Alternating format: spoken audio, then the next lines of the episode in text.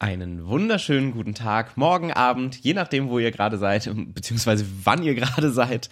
Herzlich willkommen zur neuen Folge von Talking Heads, dem Impro-Podcast.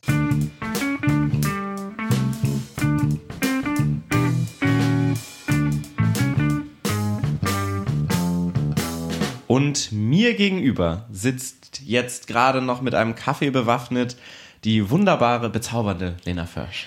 Hallöchen. Guten Wie- Morgen. Wie schön, äh, dass ich hier sein darf. Ich sitze nämlich gerade in deiner Küche. Ja, ist auch total schön, dass du hier bist. Wir haben ja gerade schon nett gefrühstückt. Ähm, ich fühle mich jetzt so richtig äh, muckelig. Ich habe jetzt Lust auf ein bisschen Quatschen. Total. Ähm, ich bin nämlich gerade in Würzburg zu Besuch. Ich Ja. war gestern beim Maestro, äh, dem ersten seit zwei Jahren wieder. Ja, abgefahren. Wirklich abgefahren. Ähm, und du hast den Maestro regiert. So ist es, genau. Du hast uns durchgeleitet und dann habe ich gedacht, ja, dann lass mich doch wenigstens auf eurer Couch pennen. Ja, haben wir schon so eine gemütliche Couch. Ist doch schade, wenn die nicht genutzt wird. Ich muss sagen, ich habe sehr gut geschlafen. das freut mich, Paul. Und es ist ähm, jetzt gerade Mittwoch früh in Würzburg für euch irgendwann anders. Und ähm, wenn ich dich schon mal vors Mikrofon äh, bekommen kann, dann äh, werden wir heute über ein Thema sprechen, was für viele Jahre, glaube ich, für dich sehr relevant war und für mich auch relevant war, bis dann Corona irgendwann kam. Und zwar sprechen wir heute über das Thema die Aufgabe oder beziehungsweise die Herausforderungen der Festivalleitung. Dun, dun, dun. Richtig. Denn ähm, du bist ja langjährige Festivalleitung gewesen des Würzburger Impro-Festivals, richtig? Ganz genau, ja. Ähm, wie lange war das? Weißt du das? Ähm, also ich habe das ja ursprünglich zusammen, also erst hat Luisa Winkler das übernommen von Nadine, das war so, glaube ich, 2012. Dann hat sie es geleitet, dann bin ich da immer mehr mit reingerutscht und dann haben wir ab 2016, meine ich, es zu zweit dann auch wirklich gemacht und ab 2018 alleine, also so fünf Jahre insgesamt, würde ich denken. Ja, schon eine ordentliche Zeit. Bevor wir jetzt gleich reinsteigen äh, in das Thema und uns den ähm, der Therapiestunde der Festivalleitung hier widmen quasi, ähm, musst du natürlich erstmal durch unsere klassische Podcast-Therapiestunde durch. Ja, Ähm, zum Glück. Ich äh, hoffe mir da vieles von, von der Podcast-Therapiestunde. Denn du bist ja jemand, den wir noch nicht hatten in diesem wunderbaren Podcast. Ähm, und die Tradition verlangt es, dass wir neue Gäste immer und Gästinnen immer damit begrüßen, indem wir sie fragen, was war denn ihre letzte oder eine ihrer schlechten Impro-Szenen, an die sie sich erinnern können. Und das frage ich dich jetzt auch. Die letzte richtig schlechte Szene. Ähm, also in letzter Zeit war ja echt wenig los. Da habe ich Gott sei Dank jetzt keine so eine Erinnerung, wo ich denke, oh mein Gott, das war wirklich schrecklich. Aber ich habe so ein Alltime Favorite oder beziehungsweise das Gegenstück Alltime dazu. Classic. Ja, genau. Und zwar ist es, oh Gott, schon ewig her, vielleicht 2009 oder so. Da war ich ganz frisch beim Kaktus und wir wurden angefragt, bei einer Hochzeit zu spielen. Und ähm, wir sind da, glaube ich, zu dritt aufgeschlagen als Nachwuchsteam. Es war halt irgendwie, keine Ahnung, für einen Appel und ein Ei sind wir da, haben wir da gespielt. Ähm, wir kamen da an und die Stimmung war richtig mies Oh auf dieser Hochzeit. Ja, es war richtig übel. Und es stellte sich nämlich raus, dass die Braut entführt wurde What? Aber die das nicht wollte. Ah. Und das heißt, die war dann gerade wieder zurückgekommen und war mega mies drauf, weil sie irgendwie einen Oh Teil von nein. ihrer eigenen Hochzeit verpasst hat. Also das war schon irgendwie schon sehr schwer, weil die Stimmung echt richtig, also am Boden war. Und wir haben auch echt äh, da nicht abgeliefert. Das war einfach wirklich, wir waren total unter Stress gestanden, weil das war neu und vielleicht sogar zum ersten Mal irgendwie für was gebucht und so. Und ähm, ich erinnere mich, äh, dass wir auf der Rückfahrt ähm, in einem Rast, äh, also in so einem Rasthof äh, gehalten haben und haben die Nadine, also Nadine Antler angerufen und haben geweint am nein. Telefon und haben gesagt, es war so schrecklich, es war fürchterlich und die haben dafür bezahlt. Keine Ahnung, die haben wirklich nicht viel dafür bezahlt, ne? Aber trotzdem war das halt ein total scheiß Gefühl. Und ähm, also ich, ja, also ich bin da auch, glaube ich, eh ohnehin recht schnell am Wasser gebaut, aber da war ich wirklich dann sehr verzweifelt nach dieser Show. Mit wem hast du da gespielt? Ich weiß, dass die Luisa auf jeden Fall dabei war und unser damaliger Musiker, der David Nozonashvili. Ähm, falls der das hört, hallo David, ähm, wir Grüße vermissen dich. Keine Ahnung, was du so machst in deinem Leben, aber es war immer spaßig mit dir. Genau, Luisa äh, Winkler, auch eine fantastische, ich weiß gar nicht mehr, ob sie inzwischen noch Impro-Spielerin ist. Ähm, Ähm, ja, also ich glaube, das ehrlich ist eine gute Frage. Ja. In Barcelona wohnt sie Genau, jetzt, sie ist ne? in Barcelona, aber hat ja momentan noch zwei kleine Kinder, ist da super äh, ausgelastet, sage ich Ja, mal. glaub ich. Genau, ja. Ja, wunderbar. Äh, das hört sich sehr traumatisch an. Ja, Wie lang ging die Show? Wie lange habt ihr Ach, gespielt? vielleicht eine halbe Stunde. okay. Ja. Konntet ihr direkt dann abdüsen oder musstet ihr dann Ja, ja, nee, nee, wir sind dann kommt, nee, nee, uh -uh. da war auch, ich glaube, da, die wollten ja nicht mal mehr miteinander socialisen an dem Punkt. Das war echt nicht, das war echt, echt schon scheiße, gell? Dann hast du so eine Hochzeit und da fließt dann ja auch sehr viel Energie rein. Und Geld auch. Und Geld und dann hast du da irgendwie eine Kackzeit. Also, das hat mir auch leid getan, muss ich sagen. Ich habe mir selber auch sehr leid getan, weil ich da auch natürlich selber, also, ich meine, da war ich 19 oder so, da habe ich wirklich mich extrem über mich selbst gedreht. Ja, total. Ja, Ja. Unangenehm. ja sehr. Wunderbar, dann freue ich mich, dass wir diese alten Traumata wieder hochgeholt haben. Schön, Ja. dass sie mit uns Super. Therapiestunde, Dr. Paul, wirklich. Kon Konfrontationstherapie. ähm, wunderbar, vielen Dank für diese äh, letzte schlechte Impro-Szene, beziehungsweise eine der, Ja, ja, nicht die letzte, da Ja. kamen noch viele schlechte danach, aber äh, wie es dazu gehört. Ne? so ist es. Nochmal eine Hochzeit? Ähm, Nochmal eine Hochzeit, bei der es nicht funktioniert hat? Oder, Mhm. Oder kann, ich, kann ich mich jetzt nicht dran erinnern? Ich glaube, die anderen, die haben wir nicht so, nicht so in Verzweiflung da waren die gestürzt. Leute vielleicht auch gut drauf bei der Hochzeit. Ja, das hilft natürlich auch. Generell auch bei Heiraten. Seid einfach gut drauf. Ja. Du Leute, es macht keinen Sinn, scheiße drauf zu sein bei der eigenen Absolut, Hochzeit. total. Außer ihr wollt's nicht, aber dann hättet ihr euch früher entscheiden können. Wunderbar. Jetzt äh, Bam, wenn- Dr. Paul. Ja, werden wir uns anderen Traumata widmen. Ähm, Gerne. Das heißt, du warst fünf Jahre die Festivalleitung Mhm. quasi. Ähm, du hast gerade schon gesagt, du hast das dann übernommen von Nadine. Genau, also damals, also Luisa hat es erst von Nadine übernommen Mhm. und ich habe es dann gar nicht übernommen, sondern dann haben wir erst co-geleitet und dann habe ich es von Luisa übernommen, genau, am Ende. Das Würzburger Festival gibt es ja jetzt auch dieses Jahr seit 20 Jahren auch schon. Ne? Das Eigentlich ja heißt, sogar schon seit 21, Das stimmt. ja, weil die Sommersandalen-Edition, die es letztes Jahr Corona-bedingt eben schon im Juli gab, Mhm. die war ja dann so, äh, also der Ausreißer. Also das große Jubiläum ist tatsächlich dieses Jahr, ja. Verrückt. Und dann bist du quasi dann ein Viertel dieser, dieser Zeit ähm, das, die Leitung gewesen. Ich persönlich habe ja auch das ähm, Festival in Mainz geleitet. Ich habe das auch übernommen. Da gab es ja, also bei uns war es tatsächlich immer sehr viel unkonsistenter von der Leitung her, weil Nadine hat das ja jahrelang gemacht hier in Würzburg, bevor dann Luisa und du dann reingegrätscht seid, wollte ich jetzt gerade sagen, aber das stimmt ja so nicht. Ja, wir haben das Zepter an uns gerissen. genau, habt sie weg! gestürzt, die Ja. Königin. Lang lebe der König, der König ist tot. Ja, so ist es. Ähm, bei uns in Mainz war es ja so, dass die Festivalleitung fast jedes Jahr gewechselt hatte. Ähm, Ja, krass. das war auch echt anstrengend, glaube ich, für so das ganze Mhm. Kann ich mir Team. vorstellen. Und ähm, als ich dann nach Kopen aus Kopenhagen wieder zurückgezogen bin nach Mainz, das war 2017, habe ich dann die Leitung übernommen. Und ich bin offiziell auch immer noch die Leitung, habe aber auch nur ein Festival geleitet, muss man sagen. Ja. Weil wir dann 2018 das Festival hatten. 2019 haben wir eine Pause gemacht. Und 2020 wollten wir wieder richtig angreifen. Mhm. Ja. Ja, und bei euch war das doch auch so, dass äh, die Pandemie, also dass, dass es relativ kurz vorher auch so durchgebrochen ist, oder? Es hat voll reingehittet. Äh, wir wären am, wie man so sagt, voll reingehittet, sagen die jungen Leute von heute so. Ähm, wir wären im April dran gewesen. Ja, Und genau. ähm, Stichtag war 13. März von Corona, weiß ich auch immer noch. Mhm. Das heißt, es war so genau einen Monat vorher und wir hatten dann super viele Gäste aus Kanada und aus Hawaii wären Leute gekommen. Also es wäre ein richtig cooles Festival gewesen, was dann so direkt Ja. abrasiert wurde. Naja, aber dementsprechend bin ich immer noch die Festivalleitung des Mainzer Impro Festivals seit inzwischen auch fünf Jahren. Mit genau einem Festival unter meiner ähm, strengen Rigide. Ja, ich sehe das auch, dass du so eine sehr, sehr strenge Leitung bist, so Ja. no Bullshit. Ja, weiß nicht, warum die Ironie da jetzt so drin ist. Verstehe ich nicht. Weil du mich gerade so nett angrinst. Aber lass uns doch mal über Festivals generell sprechen. So, warum macht man denn überhaupt ein Impro-Festival? Warum, warum gibt es das denn überhaupt? Das ist eine gute Frage. Warum macht man überhaupt ein Festival? Ich glaube, ähm, das können ganz unterschiedliche Gründe sein. E- Einer kann ich mir vorstellen, kann sein, man sieht es, dass andere Leute das machen und denkt sich, oh, das ist ja geil, da kommen Leute zusammen, da ist eine gute Stimmung, da ist Party, da ist aber auch Lernen, da sieht man cooles Impro. Sowas würde ich auch in meiner Stadt machen. Ich kann mir vorstellen, dass für viele Leute das so ähm, der Auslöser ist. Äh, ich, ich glaube, bei Nadine damals war das so, dass sie einfach dachte, ich möchte von den und den und den Personen lernen. Wie mache ich das am besten? Dann hole ich die halt zu mir. Ähm, ja, ich glaube, es sind ganz unterschiedliche Gründe, warum man ein Festival macht. Also ich denke, der allerbasalste, ähm, man will die Kunstform zelebrieren, ähm, man möchte Leute zusammenbringen. Das, glaube ich, würden wahrscheinlich alle so unterschreiben. Ja, ich glaube auch.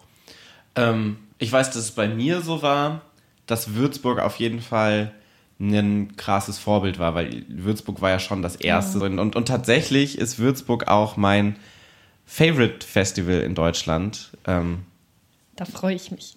nach Mainz natürlich. Aber Würzburg ist schon für mich so ein, hat schon, deshalb äh, finde ich es total cool, dass wir beide jetzt dieses, äh, diese Folge aufnehmen. Weil Würzburg für mich schon nochmal so ein Special-Moment hat. Würzburg war ja auch mein erstes Festival, wo ich als Teilnehmer dabei war. Krass, wann war das? Das war, muss das gewesen sein, 2015, 2014 so rum. Okay.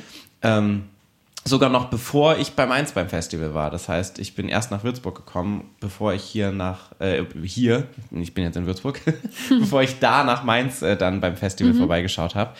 Ähm, und Würzburg war schon irgendwie so dieses, hat ja auch so ein internationales Flair, ne? Weil ihr hattet immer super viele Gäste, die irgendwo nicht so viel auf anderen Festivals waren, die so sehr ähm, noch unbekannt waren, wo man auch mal Leute kennengelernt hat, von denen man dachte, ach krass, was da noch so reinkommt. Lisa Rowland zum Beispiel war mein Workshop damals und es war so ein fantastischer Workshop. Ja, die ist ganz toll, das stimmt. Wirklich eine fantastische Impro-Spielerin aus San Francisco, glaube ich. Ja, ne? das war auch ganz witzig, äh, falls ich da einmal kurz eine kleine Anekdote erzählen darf. gerne. Ähm, weil äh, Luisa und ich, wir waren 2013 auf äh, ähm, California-Tour und haben uns ganz viel Impro angeguckt und wollten eben gucken, wie man so vielleicht mal nach äh, Würzburg holen könnte. Und tatsächlich haben wir Lisa Rowland zum ersten Mal da gesehen in einer Bats-Show und diese Show hatte, hat von vorne und hinten keinen Sinn gemacht. Das war eine Langform, es war ein Krimi und man hat überhaupt nicht mehr durchgeblickt. Aber es war, die waren so committed und es war so eine coole Stimmung und äh, vor allem eben Lisa, ich dachte, wie macht die Frau das? Ich verstehe überhaupt nichts mehr, aber die hat so eine Leichtigkeit damit und ich fühle mich so gut unterhalten, dachte ich, das will ich können. Dass ich eben nicht denke, oh Gott, wenn die Fäden nicht zusammenlaufen, dann, dann spanne ich an und dann werde ich total äh, eng und ähm, bin total im Kopf, sondern dass ich dann trotzdem natürlich versuche, die Geschichte zu erzählen, aber mit einer, ja, mit einem großen Vertrauen, äh, dass es auch schon, dass es auch okay ist, miteinander in Kontakt zu sein, mit dem Publikum in Kontakt zu sein und dass das eigentlich ähm, so mehr als die halbe Miete ist, das trägt. Und dann haben wir beschlossen, sie einzuladen und waren auch sehr froh, dass sie direkt gesagt hat, cool, komme ich mal nach Würzburg. Voll. Was letztendlich auch eine gute Antwort ist für warum ein Festival, weil du solche Leute dann einfach einladen Total, kannst. Ne? absolut. Wenn du sowas hast und denkst so, ach geil, das will ich so anderen Leuten näher bringen, ich will die nach, zu mir nach Hause holen quasi, ist Mhm. ein Festival die beste Möglichkeit. Weil es natürlich einfacher ist, als einfach nur einen Workshop zu machen, weil es dann irgendwie nochmal größer ist. Die Leute sind mehr bereit, zu Festivals zu kommen, als einfach nur für einen Workshop. Ähm, und natürlich auch, was glaube ich bei uns in Mainz auch voll das Ding ist, bei euch in Würzburg bestimmt auch, ist so die Impro-Community auch zu stärken. So in der Stadt einfach so ein bisschen einen Anreiz zu schaffen für Impro-Spielende. Weil du ja irgendwie sowas hast für, hier guck mal, hier haben wir so ein, so ein Hub letztendlich, wo man zusammenkommen kann, wo man spielen kann, wo man aber auch helfen kann zu organisieren, weil es ja unabhängig von Ensembles ist letztendlich, sondern es ist letztendlich, jeder, der Interesse und Bock daran hat, ist eingeladen dabei zu sein. Das ist auf jeden Fall so. Und ohne die Würzburger Community würde auch dieses Festival überhaupt nicht existieren können, weil eben, wie du sagst, ne, alle, die sich da engagieren und helfen, ob die jetzt Kasse machen oder mal Licht oder ob die äh, Shows betreuen, das sind ja alles Leute, die das hauptsächlich hobbymäßig machen äh, in Würzburg. Und ähm, ja, Punkt. Da kommt jetzt eigentlich gar nichts mehr. Das sind Schade, diese es Menschen. Hat sich so angehört, als ob noch was richtig Gutes kommt. Ich dachte auch, aber der flog so davon, der Gedanke. Das kenne ich, das passiert mir auch häufig. ähm, genau, und letztendlich natürlich auch Werbung ist natürlich auch nochmal ein Punkt. Für die Shows, die du irgendwie das Jahr über hast, wenn du Impro stärkst, wenn Leute mehr Impro sehen, kommen die vielleicht auch mal zu deinen Impro-Shows von deinem Ensemble, was ja auch nochmal so ein, wie sagt man das, einen Synergieeffekt ergibt. Ja, kann ich mir auch total vorstellen. Ich, das hatte ich nie so im Kopf. Ähm, Mhm. Ich weil, bin leider der ähm, abgefuckte Geschäftsmann von uns beiden. ja, auf jeden Fall. Wie du da sitzt mit deiner Krawatte und deinem Anzug, Ja. finde ich krass. So, wir haben eben noch Ich sitze hier äh, quasi im Schlafanzug jetzt. mit Jogginghose.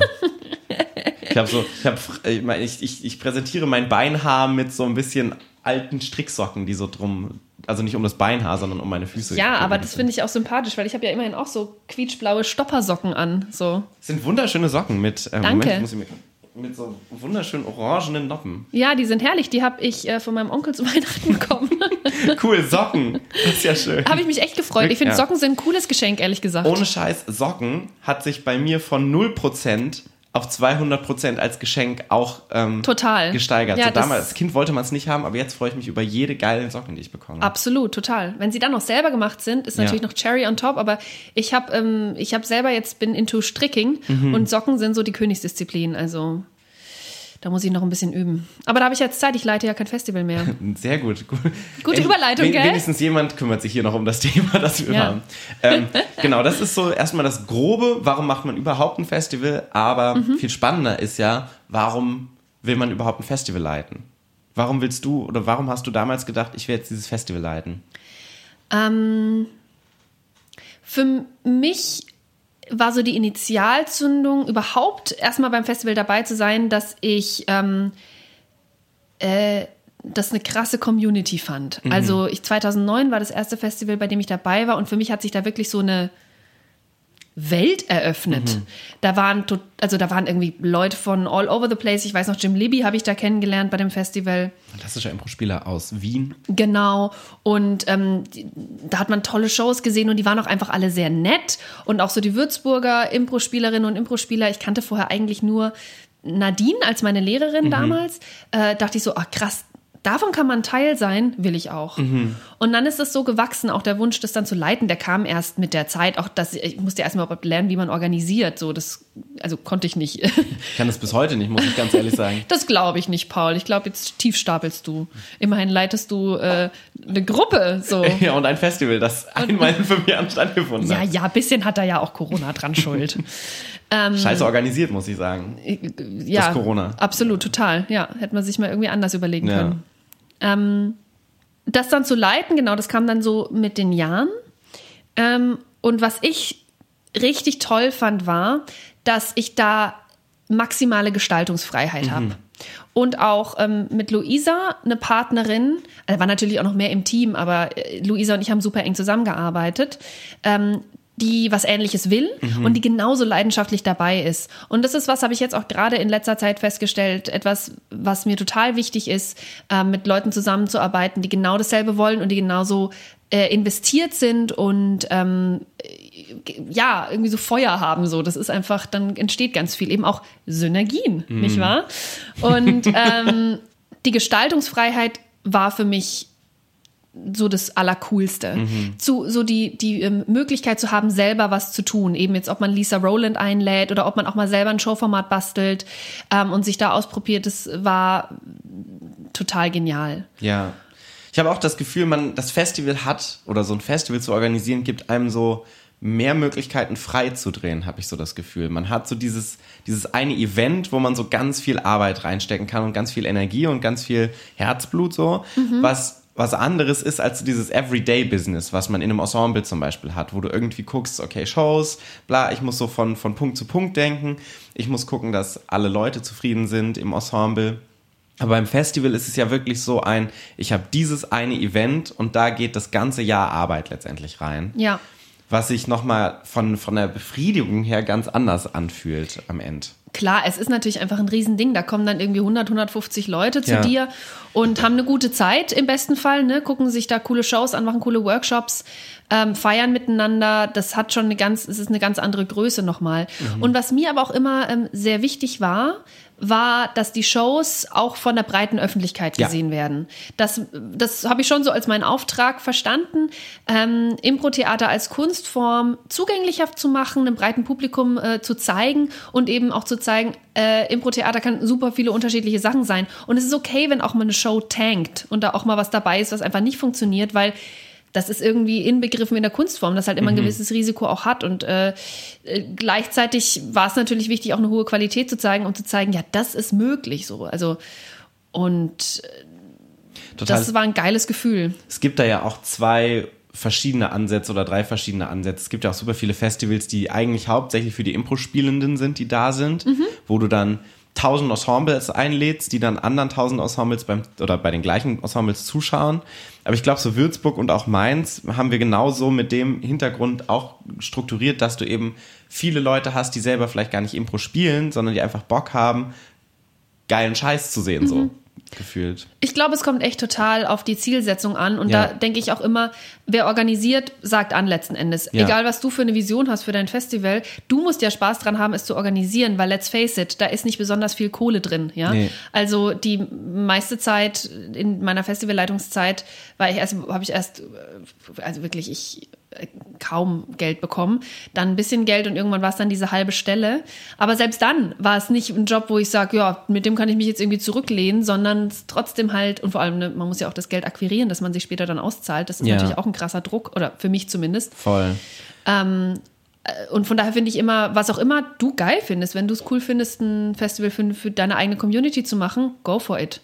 Ähm, aber für mich war es eben wichtig, das zu öffnen. Total. Aber das ist ja das Schöne, was ich so mit Freidrehen meint. Du kannst es so facettenreich aufstellen und du hast letztendlich keine große Verpflichtung daran. Du kannst das eine Jahr so machen und das andere Jahr so machen. Ja. Und du bist nicht so gebunden, wie du vielleicht bei einem Ensemble bist oder so. Ja. Habe ich das Gefühl. Total. Und ich glaube, das ist auch die Stärke von einem Festival, ähm, wenn es schafft, in jedem Jahr zu gucken, was braucht es jetzt Ja. eigentlich?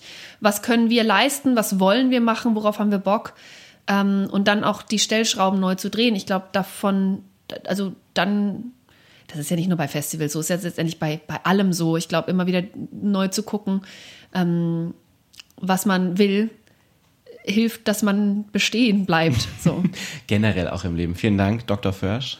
Gerne. Ja, ich sehe das hier nicht nur als eine One-Way-Street. Ich will auch ein bisschen Wisdom droppen. Ich, ich merke das schon. Ich Ja. äh, fühle mich auch berührt. Siehst gar nicht so aus, witzig. Okay, das war der nächste, ähm, nächste Therapieversuch. Öffne dich auch mal gesichtertechnisch, Frau, bitte. ähm, du hast gerade schon gesagt, ähm, finanziell ist nicht so viel drin in so einem Festival. Ähm, was hat man denn dann davon? Also, ne, du hast gerade gesagt, du hattest eine halbe Stelle. Das heißt, du hast wirklich quasi einen halben Monatsgehalt dann bekommen für eine Zeit lang, ne? Ja.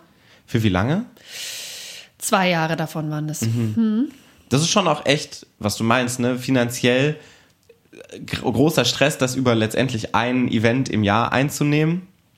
Und viele machen das, also ich habe es letztendlich dieses Festival kostenlos gemacht, also, Ja. also ähm, äh, unentgeltlich. Ich glaube, wir waren kurz bevor Corona uns reingehauen hat, waren wir davor, einen 450-Euro-Job quasi für die Leitung einzurichten, wo dann Corona reingegrätscht hat, ähm, weil wir da finanziell uns so stabilisiert hätten, dass 450 Euro Stopp möglich gewesen wäre.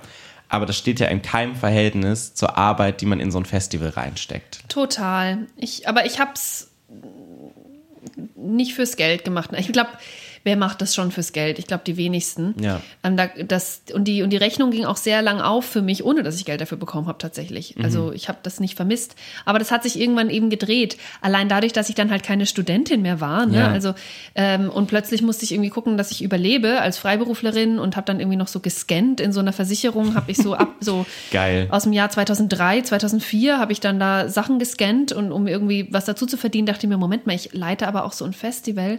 Es wäre irgendwie schon cool, dafür dann auch Geld zu bekommen. Aber auch da muss ich sagen, bin ich auch sehr dankbar, weil natürlich der Verein dahinter steht, der sagt, okay, cool, wenn das jetzt gebraucht wird, dann müssen wir jetzt halt dafür arbeiten. So, also das weiß ich auch sehr zu schätzen, dass hinter dem Würzburger Impro-Theater-Festival der Verein steht ähm, der eigentlich immer gesagt hat, was brauchst du, Lena, oder was brauchst du, Luisa, so, und wie können wir das äh, möglich machen? Oder also zumindest ist es in meiner Wahrnehmung so gewesen. Sonst hätte es ja auch diese halbe Stelle nicht gegeben. Ne? Das war ja auch ähm, ein Leap of Faith, wenn man so will. Das war einfach mal probieren, wie wir damit zurechtkommen. Und wir haben ein bisschen ein Polster jetzt, weil wir irgendwie gut gewirtschaftet haben und können auch das äh, ausgleichen, wenn es mal richtig, äh, wenn es richtig schief gehen sollte. Was ja dann letztendlich auch passiert ist, aber halt nicht wegen der halben Stelle, sondern wegen Corona. Ja.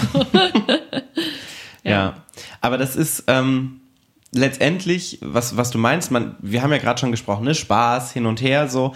Ähm, das ist letztendlich das Einzige, was dich wirklich dran hält. Ich glaube, was noch ein kleiner weiterer Faktor ist, der für mich damals auch schon ähm, gar nicht so unrelevant war, ist so eine Wahrnehmung, die du ja auch bekommst, wenn du als Festivalleitung auftrittst. So gerade wenn du es hauptberuflich machen willst, was bei mir damals das Ding war, als ich nach Mainz wieder zurückgezogen bin, wollte ich Impro weiter hauptberuflich machen. Das heißt, du brauchst ja auch irgendeinen irgendwas, was du dann beruflich machst. Und das Festival ist zwar cool, aber es gibt dir halt kein Geld, Mhm. aber du wirst ja schon auch wahrgenommen als Festivalleitung. Das heißt, Total. du wirst zu Shows eingeladen, du wirst zu Workshops auch mal eingeladen, weil Leute dich einfach kennen plötzlich, wenn sie zum Festival kommen, von weit her. Und in Würzburg zum Beispiel ist es ja so, dass wirklich Leute aus ganz Deutschland, Schweiz, Österreich, teilweise auch aus Italien, Spanien, äh, hier nach Würzburg kommen. Das heißt, du hast ja allein dadurch schon so eine breite Impro-Öffentlichkeit. Das denke ich ist auf jeden Fall so. Ja. Gut, dann haben wir das auch geklärt. Ja, nö, vielleicht, also schließt sich da eine Mhm. Frage dran an? Nö. Okay, ja, nee, also, aber du hast natürlich schon recht. Äh, man, man wird dadurch bekannt. Ich habe äh, öfter mal auch gedacht, hm, jetzt kennen mich die Leute in der Impro-Szene als Organisatorin. Und äh, gerade so dann mit zunehmender Zeit, wo ich dachte, ich will eigentlich gerne ein bisschen weniger organisieren und weniger so für andere das aufbereiten und, und so, äh, dachte ich dann, was bleibt denn übrig, wenn ich nicht mehr organisiere? Ähm, und musste es auch, glaube ich, nach wie vor noch so ein bisschen finden, wenn ich ganz ehrlich bin, weil das schon echt ein riesengroßer Teil ist, der da jetzt weggebrochen ist. Ist natürlich auch schon über ein Jahr, aber trotzdem. Ähm, ist natürlich auch die Frage eben dann, wie wird man wahrgenommen? Ja, das stimmt. Weil du in so einer ganz klaren Rolle erstmal äh, definiert wirst. Ähm, war das auch ein Grund, warum du dann aufgehört hast, beim Festival die Leitung zu machen? Ähm, äh, es war definitiv ein Grund, dass ich weniger organisieren wollte. Auf jeden Fall. Dass ich das Gefühl hatte, ich werde vielleicht nur als Organisatorin wahrgenommen, letztendlich nicht. Ich glaube nicht, dass das, das, äh, das war eher eine Frage, die ich immer so hatte. Das war nicht wirklich so, dass ich dachte, oh Menno, ich will jetzt aber auch mal hier ähm, als, als Impro-Spielerin gesehen werden, weil das ist ja trotzdem auch passiert. Also da hatte ich schon noch das Vertrauen, dass oder vielleicht muss ich es nochmal anders formulieren. Mm, Es ist mir mittlerweile nicht mehr so sehr wichtig, wer mich kennt, sondern ich möchte die Sachen machen, auf die ich richtig Lust habe. Und dann lernen mich schon Leute kennen. Und es sind auch vielleicht nochmal ganz andere Leute, die mich jetzt kennen. Und vielleicht gehe ich dann in der Welt ein bisschen verloren. Aber das finde ich gerade gerade momentan an dem Punkt, äh, an dem ich bin, echt auch okay. Ja, voll. Das kann ich nachvollziehen. Ähm, ich glaube, bei mir ist es ähnlich. Ich kann aber auch sehr gut verstehen, damals vor fünf Jahren, als ich die Festivalleitung übernommen habe, dass es mir wichtig war, überhaupt erstmal Fuß zu fassen irgendwo. Du, ganz ehrlich, das war auch voll der Ego-Push. Also, Total. Das, ja, also zu sagen, oh cool, ich leite ein Festival und da kommen Leute gerne hin, hat mich total stolz gemacht. Und ähm, Also ich kann so von der ja. Außenwahrnehmung sagen, ist es schon so, ach krass, Lena Fürst, die leitet doch das Festival in Würzburg und halt auch Ah, nicht hör irgendein auf, Festival. Paul. Nein, aber es ist so. So ist ja auch nicht irgendein Festival, sondern es ist halt auch das Festival in Würzburg. ich muss was ja- dazu aber wirklich auch an der Stelle mal sagen, ne, das ist aufgebaut worden von der Nadine Antler. Nadine Antler. ich muss sagen. äh, und es ist wirklich, also ähm, wir haben das zwar übernommen, aber es war so viel schon da Ja. zu dem Zeitpunkt, als wir das übernommen haben, dass ähm, war auch vielleicht leichter, als Leute das haben, die ein Festival komplett neu aus dem Boden stampfen. Und äh, sowohl Luisa als auch ich, als auch Karina, Karina Odenbreit, die jetzt die Leitung des Festivals Ja. hat, haben von Nadine gelernt Ja. und haben irgendwie das äh, mit der Muttermilch aufgesogen, was so die ähm, äh, was unsere was was uns ausmacht als Würzburger Impro Community und äh, und und ja, was ich damit nur sagen will ist dass da auch viel von dem, was da passiert ist, einfach angelegt war durch Ja. die Nadine so. Und nicht nur die Nadine, sondern auch den Kak der Kaktus, der das ursprünglich eben organisiert hat. Ja, total. Aber es ist ja so eine Aura, die so eine Festivalleitung irgendwie um, um, Eine umgibt. Aura. Schon, habe ich das Gefühl. Ich habe hab das Gefühl, man hat schon so eine gewisse Aura. Man schwebt so durch die Gänge. Ja, das eher weniger. Meistens kriecht man durch die Gänge mit drei, drei Tassen Kaffee und Augenringen bis zum Boden. Absolut, ja, ja. Und so verschmierter Schminke, weil man geweint hat in meinem Fall. Das Ja, passiert in, natürlich in auch. meinem Fall relativ selten tatsächlich. Ich trage nicht so viel Schminke bei Festivals. Ja, Ähm, ist auch besser so, weil man weiß nie, wann man mal heult. Ja. Bei Festivals heule ich tatsächlich nicht, eher dann im Nachhinein, wenn ich dann so ins Bett falle und dann denke so, Alter, ey, was mache ich hier eigentlich? Wenn der Druck so abfällt, Ja. kann ich auch verstehen. Aber ich, bei mir ist es so, dass es dann so wel- wellenförmig kommt. Also zum Beispiel bei dem Festival 2019. Ähm, das war ein Festival, da ging wirklich alles schief. Äh, da hatten wir alles von Auffahrunfällen bis irgendwie ähm, Krankenwagen, die gerufen werden mussten und so. Da war alles mit dabei.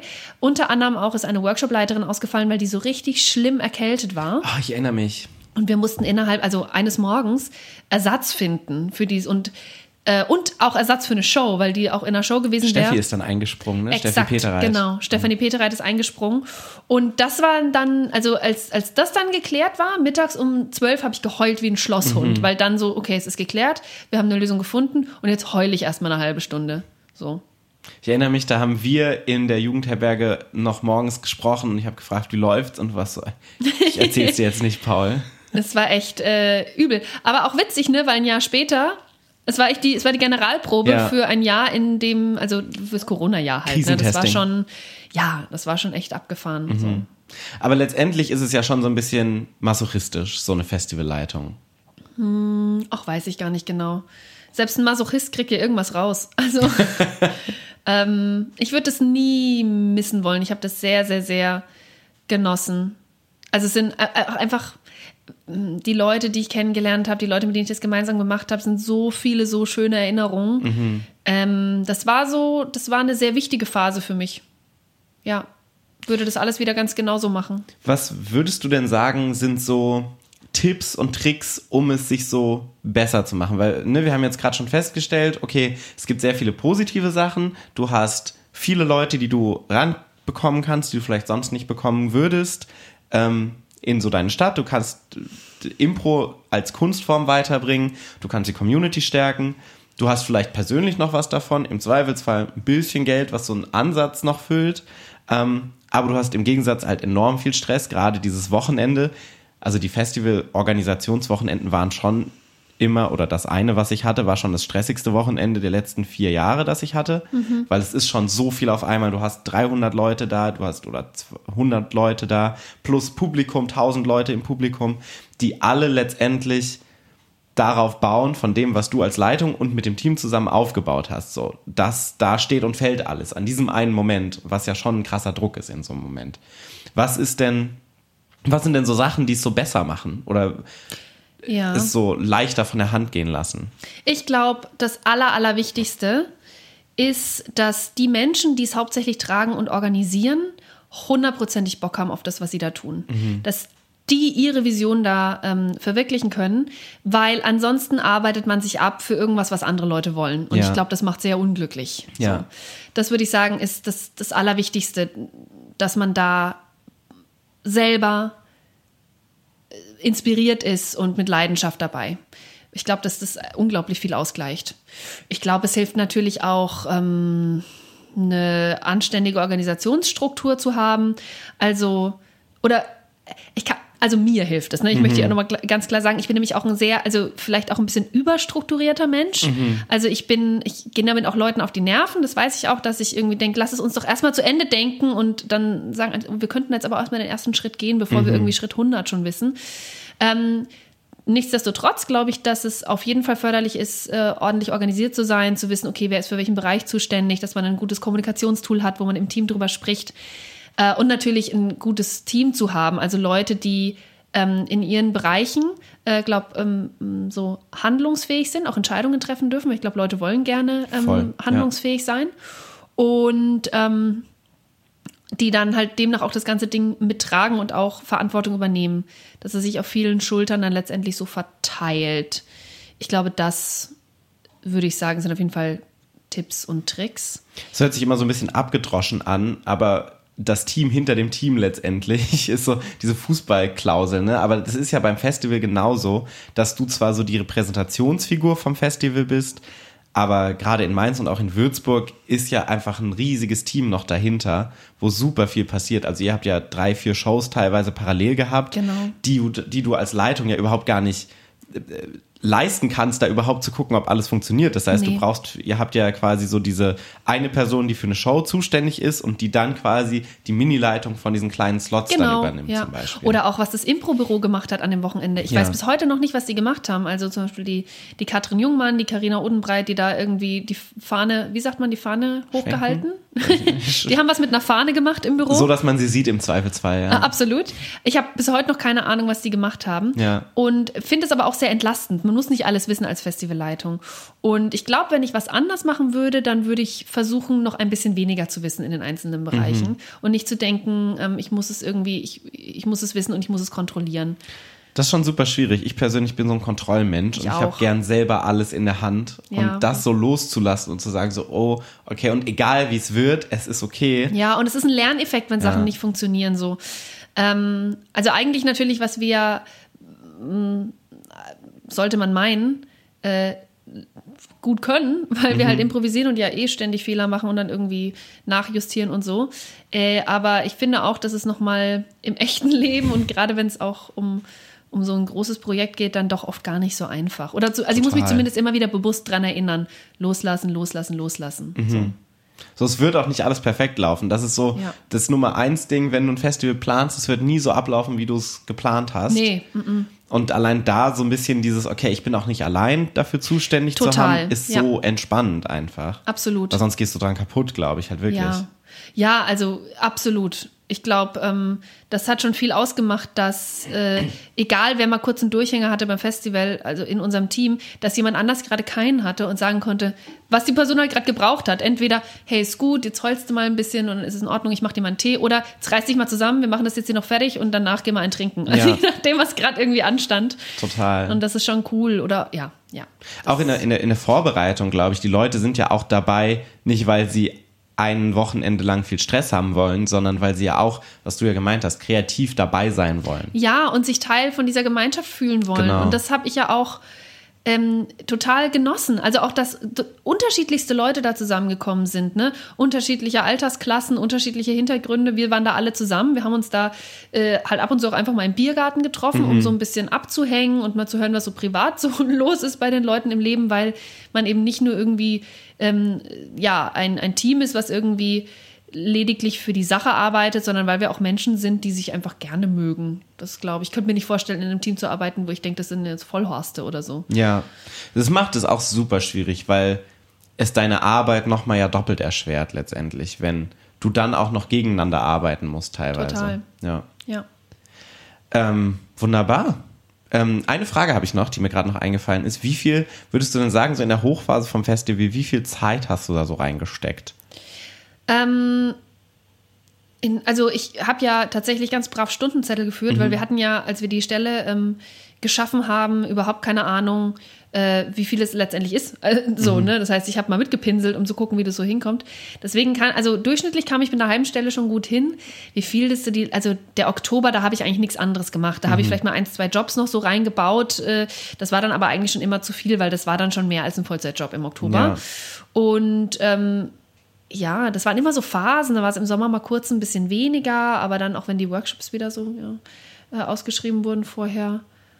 Pff, Ja, ich kann nur sagen, also so die ein, zwei Monate vorher ist es dann wirklich der Vollzeitjob oder sogar mehr. Ah, Mehr. Ja, und, äh, und dann hat man wieder ein bisschen Pause, November, Dezember, und dann geht es eigentlich auch schon wieder los. Ja. Nach dem Festival ist vor dem Festival. Und das ist schon krass. Also wenn man guckt, was so, ah, das, das merkt man auch irgendwie gar nicht immer. Ne? Man geht so auf das Festival und man sieht dann gar nicht, wie viel, viel Stunden dann da drin stecken. Ja, total. Absolut. Weil natürlich auch, ähm, also man sieht ja super viele Sachen nicht. Zum Beispiel die Promo-Shows, die wir vorher gespielt haben, um zum einen das ganze Ding zu bewerben und zum anderen auch äh, noch ein bisschen Geld zu akquirieren oder so.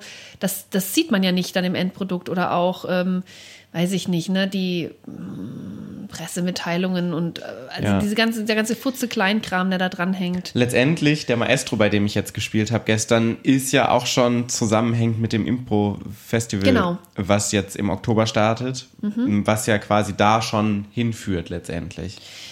Ähm, ab, absolut, total. Ja, also das ist für uns äh, ein Community-Builder so. Das ist für uns wirklich ähm, für, die, für die Würzburger Szene, von der Würzburger Szene, für die Würzburger Szene.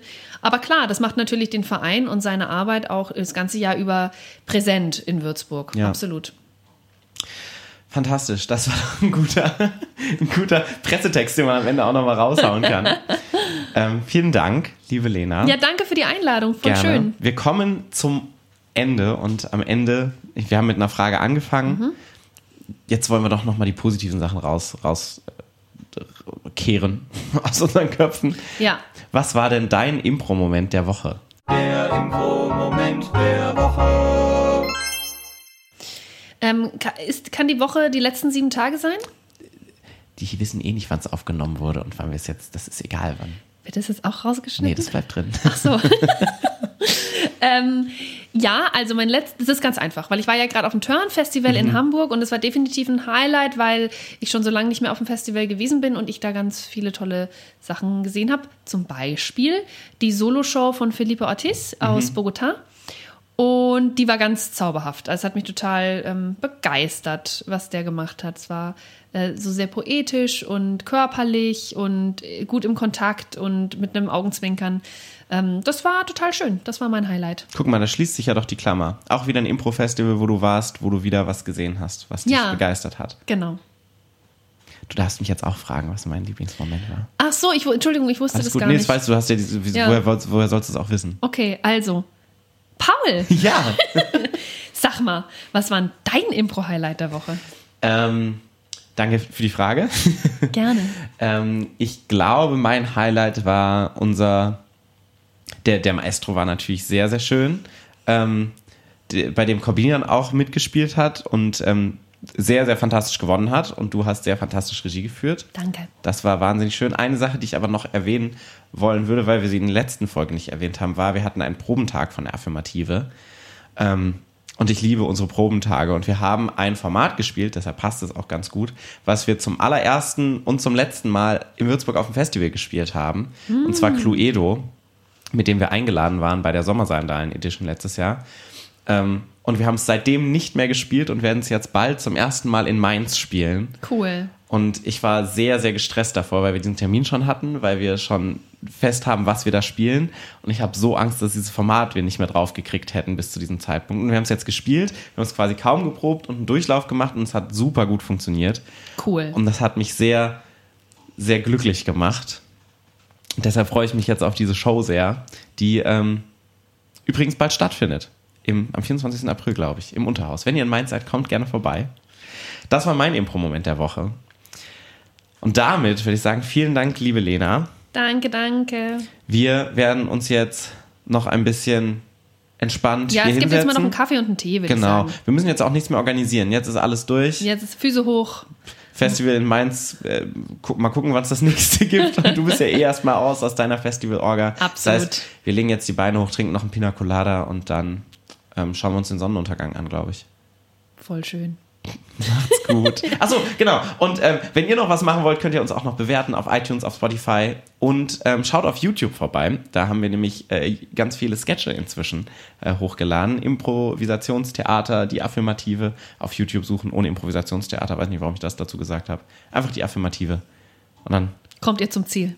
kommt ihr zum Ziel. Außerdem, ähm, wenn ihr diesen Podcast gerne hört und denkt, ach, ich möchte noch mehr Impro-Podcasts oder Podcasts, wo es um Impro-Themen geht, wo auch fantastische Menschen wie tatsächlich Lisa Rowland, über die wir ja vorhin gesprochen haben, Ja. zu Wort kommen, dann äh, kann ich euch was ans Herz legen. Du hast nämlich noch einen anderen Podcast, richtig, Lena? Genau, das ist richtig. Der heißt Making Up with Improv. Ähm, und davon gibt es elf Folgen momentan. Mhm. Die zwölfte und letzte Folge erscheint in Kürze. Im Zweifelsfall ist sie sogar schon erschienen. Ja, genau. Sie ist im Zweifelsfall sogar schon erschienen.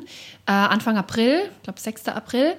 Ähm, und da bin ich mit internationalen Impro-Spielerinnen und Spielern im Gespräch darüber, äh, was macht man, wenn man eine Impro-Flaute hat. Das und mehr, kann man eigentlich sagen.